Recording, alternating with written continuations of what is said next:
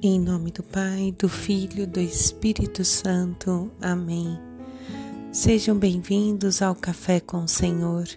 Hoje é sexta-feira, 21 de julho de 2023. Eu sou Grazi Zamboni e junto com vocês nós vamos meditar as palavras do Senhor. Peçamos a Ele que ao terminar essa 15 quinta semana do tempo comum, possamos ter intimidade com Ele, possamos nos assentar à mesa como amigos dele, que o Espírito Santo possa realizar em nós tudo o que é vontade do Pai. Dons, talentos, vocações, discernimento, entendimento, o que for necessário para viver bem esse dia. E muito obrigada, Senhor, pela sua companhia. Meus irmãos, nessa sexta-feira, nessa caminhada pelo Êxodo, nessa saída que o Senhor propõe, nós estamos lá no capítulo 11 agora, versículo 10 e depois o capítulo 12, versículo 14. Mas eu procurei me aprofundar no capítulo 12 todo. Mas nós temos aqui no contexto que Moisés volta para a terra do Egito e diante do, do seu retorno os sinais que ele diz ao faraó das pragas que vão atingir o Egito. E foram dez os sinais. Porém o faraó mesmo assim não os liberta não os deixa ir embora.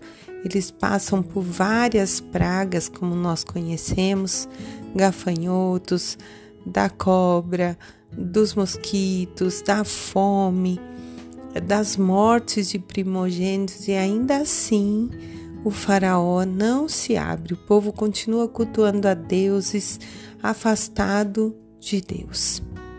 Deus então pede a Moisés que cada família prepare o cordeiro, comam dessa carne assada e bebam do sangue e também passe no batente da casa esse sangue como sinal de que são israelitas. Então é a Páscoa. Páscoa significa a passagem do Senhor, porque Deus vai passar. Ele diz: Vou passar nesse dia e a casa que não tiver o sangue vai haver a destruição, né? Eles irão morrer. Depois Deus diz a Moisés: Esse dia será memorial por todas as gerações. Já hoje nós vemos né, que a nossa Páscoa descende da Páscoa dos judeus, que eles comemoravam dessa maneira, é, lembrando a passagem de Deus libertando o povo. Agora, nós sabemos que a nossa libertação veio do próprio Cristo, Filho unigênito, é o próprio Deus encarnado, que nos libertou pelo seu sangue derramado. Então não há mais necessidade de selar os batentes, mas sim de selar os nossos corações, de que o nosso coração seja selado com o sangue de Cristo, com o corpo de Cristo que nós temos em cada celebração, que ao receber ele se torna sustento, remédio para aqueles que creem, para aqueles que acreditam, esses terão a vida eterna. E o salmista vai dizer no Salmo 115: Eu elevo o cálice da minha salvação invocando o nome santo do Senhor. Aqui nós também podemos fazer assim uma interpretação do momento em que Jesus é elevado no madeiro e lá na cruz ele eleva o nome de Deus Pai, clamando ao Pai: Por que me abandonaste? Mas ali se cumprindo o cálice da nossa salvação. Foi ali naquele momento final quando a terra se escurece, quando tudo parece estar acabado, que nós fomos salvos. Ali começa a vida eterna para os nossos antepassados, né, para os que passaram, porque vai dizendo: creio que Jesus desceu à mansão dos mortos e que ele ressuscitou ao terceiro dia. Ao descer à mansão dos mortos, ele vai até Abraão, Moisés, Isaac, Jacó, a todos, né? resgatando aqueles que morreram na certeza de que um dia teriam a ressurreição. Porém, nós sabemos que ainda teremos a escatologia final, que é a vinda de Cristo para que os corpos nossos se tornem gloriosos como o dele. Mas não vamos nos aprofundar nisso, e sim no Evangelho hoje, que é belíssimo, de uma lição muito grande para nós. O Evangelho de Mateus, no capítulo 12, versículos do 1 ao 8, vai nos dizer que no dia de sábado, Jesus e os discípulos estavam passando, os discípulos sentiram fome, então apanharam espigas e começaram a comer.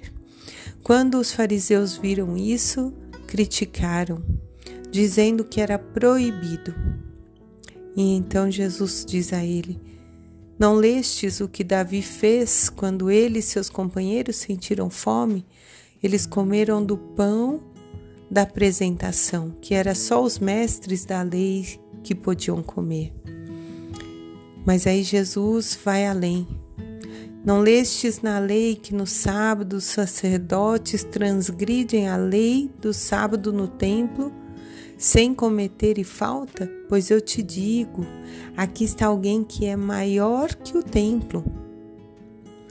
Mas aí ele percebe que eles não o compreendem e diz: Se soubesseis, eu prefiro a misericórdia ao sacrifício. Não condenareis inocente, pois o Filho do Homem é o Senhor do sábado. Jesus então defende ali, né, nesse momento, é, e fica marcado, né? O Filho do Homem é o Senhor do sábado. Prefiro a misericórdia do que o sacrifício, porque diante da acusação daqueles que o acompanhavam, daqueles que ele amava profundamente por estar com ele, que que Jesus quer mostrar que o importante é a vida, é defender a vida. Eles estavam com fome e que não a lei, a lei não supera a vida. A vida sempre está em primeiro lugar para Deus. E Jesus está trazendo, atualizando a palavra de Deus que foi mal interpretada, que foi é, de alguma maneira distorcida ao longo da história.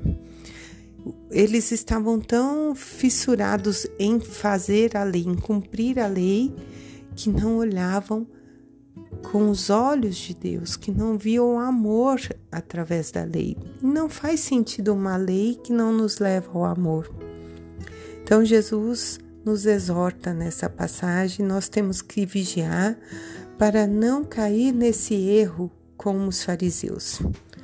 A lei hoje é importante porque todos nós precisamos de uma regra, de uma doutrina, para se, para se ter obediência, mas nós não podemos tirar o nosso olho do centro que é Jesus. Quando nós vivemos a lei pela lei, nós vamos viver o egoísmo, o fechamento. Já quando nós vivemos os ensinamentos de Jesus, é diferente. Aí nós vivemos o amor, a justiça que vão nos levar a Deus. Jesus mesmo diz aqui: Eu prefiro a misericórdia ao sacrifício. Num dia de jejum, uma pessoa que passa fome, que está abandonada, se ela recebe um alimento, ela está pecando? Não, o Senhor não a quer morrendo. Nós temos aí um massacre que aconteceu, né, de trezentas e poucas pessoas esses dias porque jejuaram ao ponto de aguardar Jesus. Jesus não quer, ele quer, ele diz: Eu prefiro a misericórdia. O coração dele nos acolhe e ele deseja que nós também tenhamos um coração misericordioso, que com os olhos do nosso coração nós possamos ter compaixão, estender a mão. Antes de julgar, que nós possamos acolher, possamos escutar e compreender. Meus irmãos, não esqueçamos, o caminho do amor nos leva ao conhecimento, nos leva ao discernimento, nos leva à realização plena e nos leva à santidade e o que nós tanto buscamos, a Jesus. Como São João Maria Vianney vai dizer, se tiver muito, dê, se tiver pouco, dê o pouco, mas o faça de todo o seu coração. Em nome do Pai, do Filho e do Espírito Santo. Amém.